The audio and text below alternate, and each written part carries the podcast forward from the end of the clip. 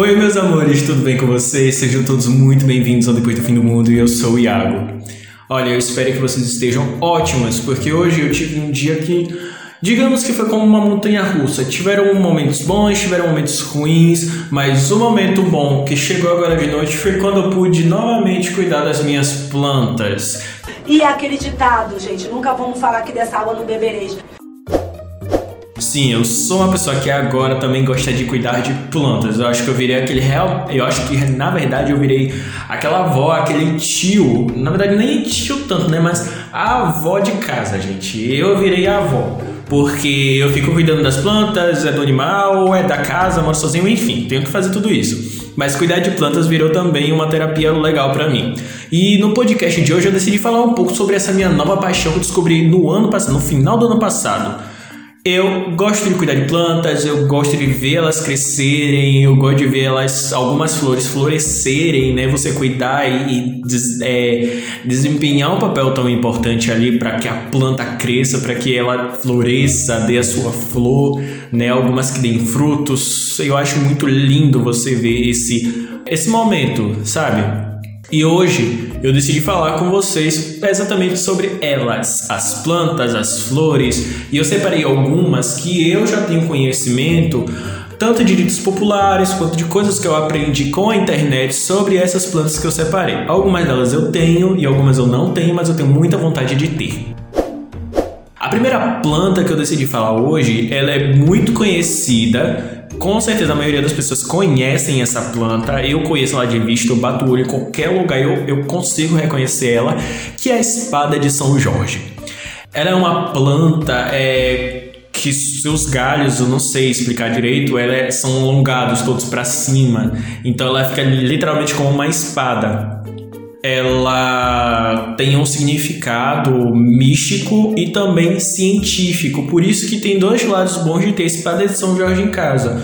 O primeiro lado é místico, diz que ela é, consegue sugar a energia ruim e eliminar com uma energia boa. Isso eu vi na internet. Eu espero que esteja certo o que eu aprendi. Se alguém tiver ouvindo esse podcast e eu falar alguma coisa de errado dessas plantas aqui, gente, pelo amor de Deus, me corrige depois.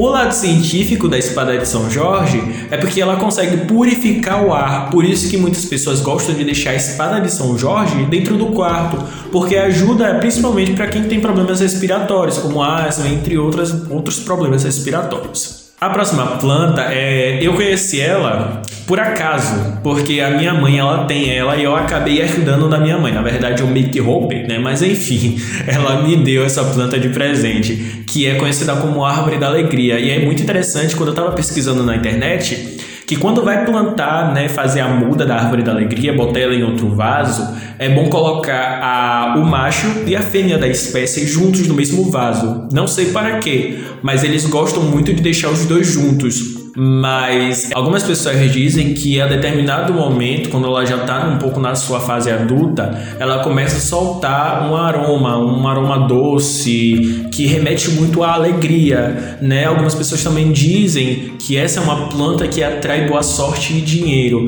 Não sei, porque a minha está muito pequena ainda. Que demais! A próxima planta, ela é linda, ela é fácil de cuidar, ela é uma planta de origem africana, geralmente ali pela borda ali de Madagascar por ali. É uma planta que não gosta muito de sol, não toma muita água, ela é muito fácil para pessoas descuidadas. Eu também sou descuidado, né, gente? Mas enfim. É a Zamiacuca. Ela tem esse nome, na verdade ela tem outro nome, mas esse nome foi o qual prevaleceu aqui no nosso país. Ela é uma, uma planta em que suas folhas são, eu acho, um pouco grossas, as, as folhas, no caso. Parece, parece borracha, sabe? Parece uma planta de mentira às vezes, mas não é. Ela é linda, perfeita. O lado místico dela diz que quando uma pessoa com uma energia ruim entra na sua casa e a planta ela absorve essa energia e ela começa automaticamente suas folhas começarem a ficar amareladas Dizem alguns, né? Eu vi algumas pessoas dizendo que demora um tempo, mas outras pessoas disseram que é quase imediato. As folhas começam a ficar amareladas e depois ela começa a soltar um líquido pelas, pelas folhas, como se ela estivesse chorando. Então a Zamiacuca, ela tem esse, esse poder no caso. Ela consegue filtrar também o, o ambiente onde você está, que nem a espada de São Jorge. Outra planta que ela na verdade completa o conjunto de ervas é chamada de arruda. Muitas pessoas, eu tenho certeza que muitas pessoas já conhecem o arruda pela sua grande fama de purificação, mas a arruda ela tem um cheiro ótimo, ela é fácil de cultivar. Eu tenho uma muda de arruda lindíssima, belíssima. E eu tenho certeza que vocês vão gostar, tanto pelo significado importante que elas têm, tanto pela sua beleza exuberante. E a última planta que eu quero trazer para esse podcast de hoje é o alecrim. Ela é uma planta maravilhosa, ela é linda, tem um cheiro incomparável, imensurável, inenarrável, é um cheiro ótimo. Eu amo o cheiro do alecrim.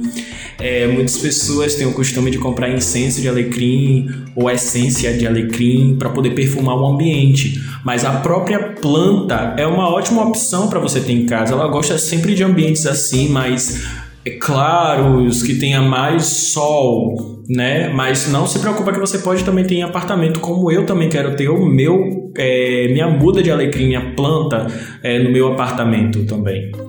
E eu já sei até onde eu vou colocar. Vou colocar na janela ou numa prateleira perto da janela que ela vai ficar linda. Ah, o cheiro do alecrim é ótimo para algumas pessoas que sofrem de ansiedade. Isso, segundo algumas matérias que eu li, ela consegue acalmar a pessoa, diminuir a frequência cardíaca que a ansiedade também possa provocar.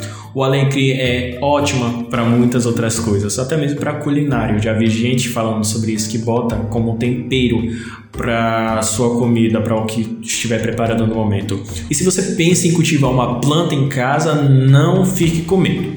Só você procurar uma planta que se adapte mais ao seu ritmo, uma planta que não precisa molhar muito, se você tem o seu dia a dia corrido, se você uma planta que não precisa tanto de sol, se sua casa não for tão iluminada assim à luz do sol, se não tiver tantas janelas. Mas o importante é você pelo menos ter uma planta em casa. Eu acho planta dentro de casa dá uma vida diferente ao ambiente e eu acho muito importante. Tanto que esses dias quando eu viajei para minha cidade natal, eu ganhei oito mudas de plantas da minha avó e eu sou louco pelas minhas plantas hoje em dia. Mas eu agradeço muito a todos vocês que ouviram esse podcast até aqui. Se gostou, compartilha com os amigos e pode me chamar nas redes sociais caso vocês tiverem interesse. Eu sou Iago e até mais.